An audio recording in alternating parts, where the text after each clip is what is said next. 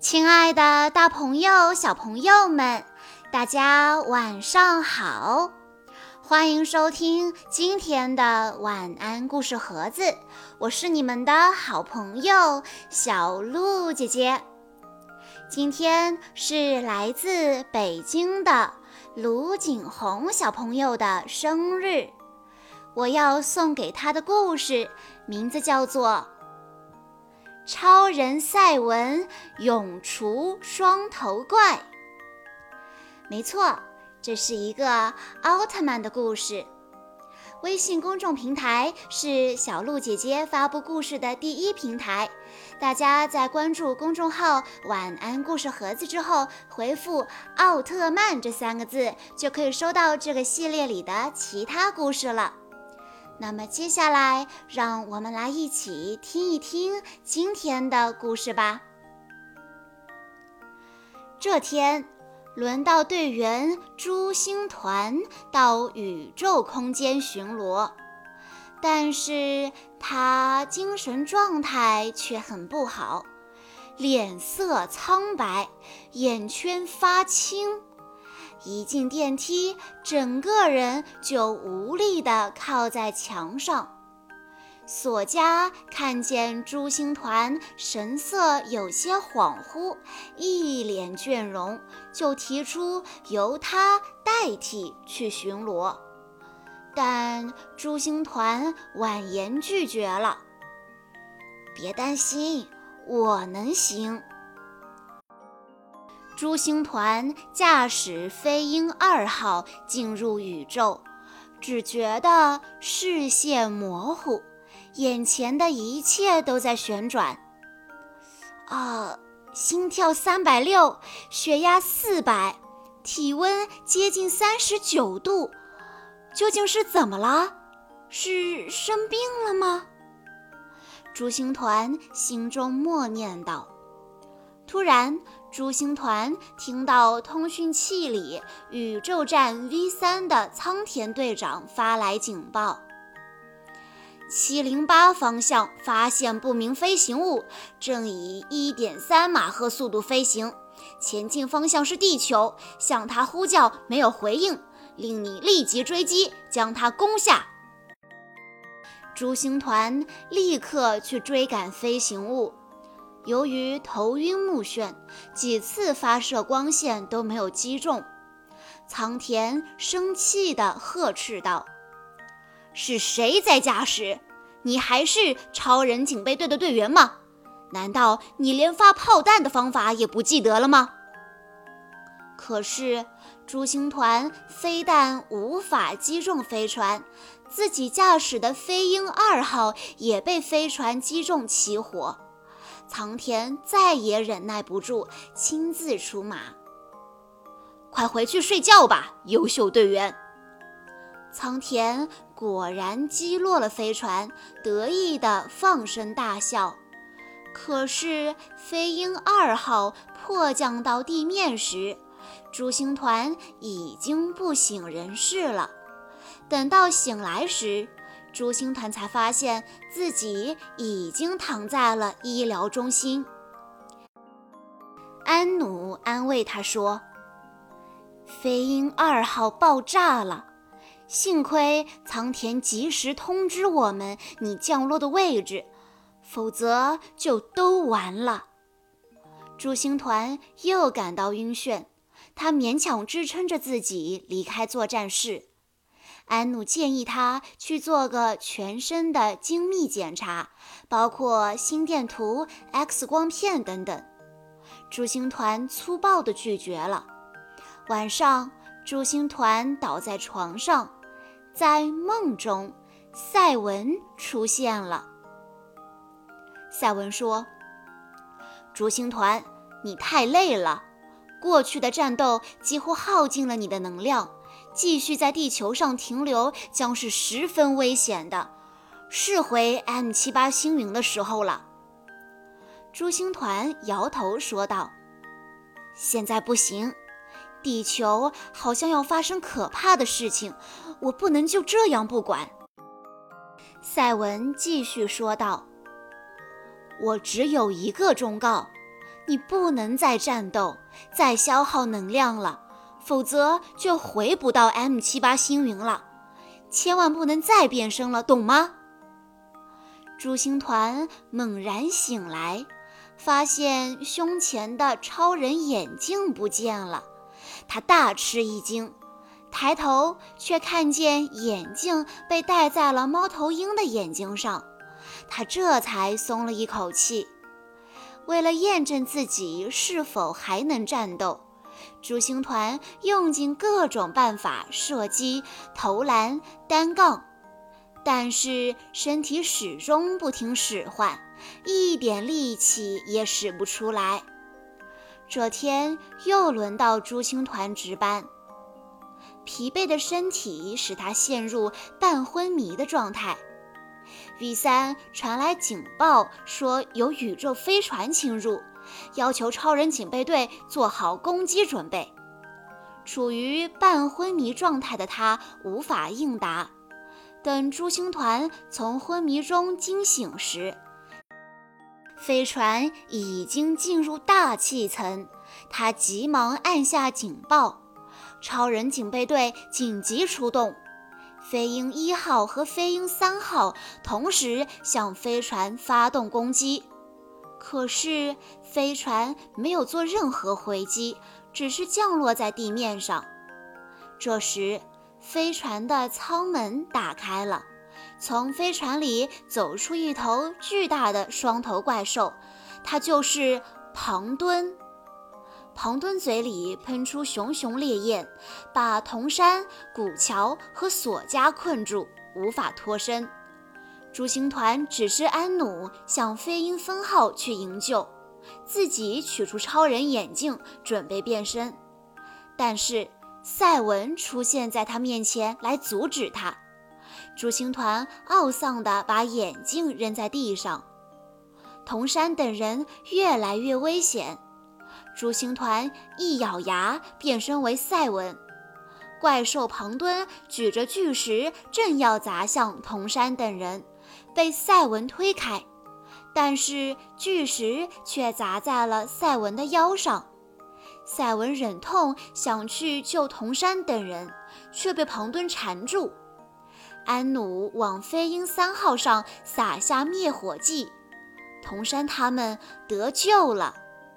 安努的及时支援使赛文有了喘息之机，他拼尽全力用头镖砍断了庞敦的一手一足，庞敦倒下了，再也支持不住的赛文变回朱星团的样子，倒在地上，头上血流不止。朱星团被送去医疗中心治疗，大家焦急地围着他。这时，仓田进来了，桐山劈头就责怪 V 三没有及时示警，以至于超人警备队被打了个措手不及。朱星团受了伤，都说是 V 三的责任。可是朱星团轻轻地说道：“不是 V 三的责任，是我的责任。”苍田顿时发作起来。又是你，不止一次，又犯了第二次错误。你是超人警备队队员吗？别说通讯机出故障了，你究竟在通讯室里做什么？难道你打呼噜睡着了吗？朱星团在重伤和自责的双重折磨下陷入危险状态，随时都有生命危险。坚持住，朱星团，加油啊，赛文！索加和古桥在战斗地点巡逻时，突然发现怪兽的尸体不见了，只剩下被赛文砍下的一臂一腿在地上。两人正狐疑不定，通讯器里传来防卫军本部遭受攻击的消息。古桥和索加两人急忙赶回支援。激战中，敌人的飞船中弹了，但是飞船逃逸至熊岳山附近就消失了。两人回到本部汇报时，安努跑进来说：“朱星团也不见了。苍田冷笑着奚落道：“这一次是逃走了，这家伙是超人警备队的耻辱。”索加反驳道：“不，朱星团绝不是那种人。”敌人哥斯星人此时向人类发出通牒，他们利用被俘的天臣向地球防卫军提出要求，要求人类让出地球，全体人类移居到火星的地下城市，否则将用地下导弹攻击地球的各大城市。苍田队长首先反对，队员们也纷纷响应。与其在地下屈辱的生活，还不如跟他们决一死战。深根长官带着真波和竹中两位参谋到来，开始研究对策，以求拖延时间，并命令超人警备队尽快找出哥斯星人的老巢。哥斯星人袭击了世界上其他大城市。那些城市在顷刻间灰飞烟灭。哥斯星人发出最后通牒：如果三十分钟内再不做出回答，下一个目标将是东京。古桥、索加和仓田经过仔细搜索，发现哥斯星人利用熊岳山的火山口作为出入口，在地下建造了庞大的大本营。之后。大家经过讨论，决定将地下战车设定成自动操作模式，装满炸弹后攻入哥斯星人的老巢，并将它引爆。可是这样做的话，天成怎么办？索加要求独自去救天成，苍田阻止了他。为了地球，为了人类。只能牺牲天成队员。通过通讯器了解这一切的朱星团再也按捺不住。这种情况下，他必须去战斗。朱星团跑出房间，举起超人眼镜，又看见赛文站在面前阻止他。住手，朱星团！这次你真的会死的。正在这时。身后一道车灯射来，朱星团忙收起眼睛，原来是安努。安努问道：“为什么要逃跑？”朱星团回答我：“安努，我不是人类，我是从 M 七八星云来的超人赛文。你很吃惊吧？”安努说：“人类也好。”宇宙人也好，朱星团就是朱星团，是不会改变的。即使你是赛文，朱星团说：“谢谢你，安努。如我所说，我不得不回到 M 七八星云。等东边天空中启明星发光的时候，有一束光将飞向宇宙，那就是我。再见了，安努。”说完，朱星团立即变身。在防卫军本部，铜山队长发出命令：“地下战车出动！”飞驰的地下战车载着炸弹冲向了敌人的老巢，天成队员危在旦夕。赛文不顾生死，飞进敌人的老巢，救出了天成。地下战车也几乎同时赶到，引爆了整个敌军老巢。赛文放下了天成，天成被赶到的队员们救走。此刻，装上了金属腿臂的怪兽庞敦突然破土而出，赛文只得以疲惫之躯再度迎战。安努向大家讲述了朱星团的真实身份。大家都震惊不已，看到朱星团拼死作战，童山着急地说：“他身体状况那么不好，怎么不早说？”苍田也惭愧地说：“是我错怪了他。”战斗中，赛文发出的头镖反被庞敦接住，庞敦手持头镖逼近赛文。紧要关头，苍田队长向庞敦发出猛烈攻击。混战中，庞敦扔出了头镖，但被赛文用意念将头镖打了回去，正好切断了庞敦的头颅。黎明渐渐来临，赛文站起身，化为一道金色的光，飞向了宇宙。最后变成一颗明亮的星星。队员们站在空地上，望着遥远的天边，神情黯然。天成说：“朱星团的灵魂回家了。如果他死了，那都是我们造成的。”索佳也说：“他拖着受伤的身体，直到最后一刻，还在为人类战斗。”杀死朱星团的是我们。古桥打断他们：“你们说什么呢？朱星团能死吗？朱星团活在遥远的宇宙那一边，守护着我们的地球。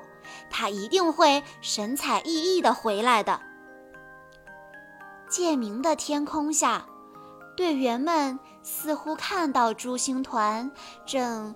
微笑着向他们走来。好了，小朋友们，以上就是今天的全部故事内容了。在故事的最后，卢景红小朋友的爸爸妈妈想对他说：“亲爱的卢景红小朋友，今天是你的六岁生日，祝你生日快乐！”从蹒跚学步到第一次喊出爸爸妈妈，再到上幼儿园，如今的你喜欢读书，喜欢滑板车，喜欢恐龙、奥特曼，能够声情并茂地讲故事、做演讲。你成长中的每次进步都让爸爸妈妈欣喜。你马上就要成为一名小学生了。祝愿你能够适应新生活，学有所长。希望未来的你更加健康快乐，勇敢坚强。爸爸妈妈永远爱你。小鹿姐姐在这里也要祝卢景红小朋友生日快乐。好啦。今天的故事到这里就结束了，感谢大家的收听。更多好听的故事，欢迎大家关注微信公众账号“晚安故事盒子”，也欢迎家长朋友们添加小鹿的个人微信号：三幺五二三二六六一二。我们下一期再见喽！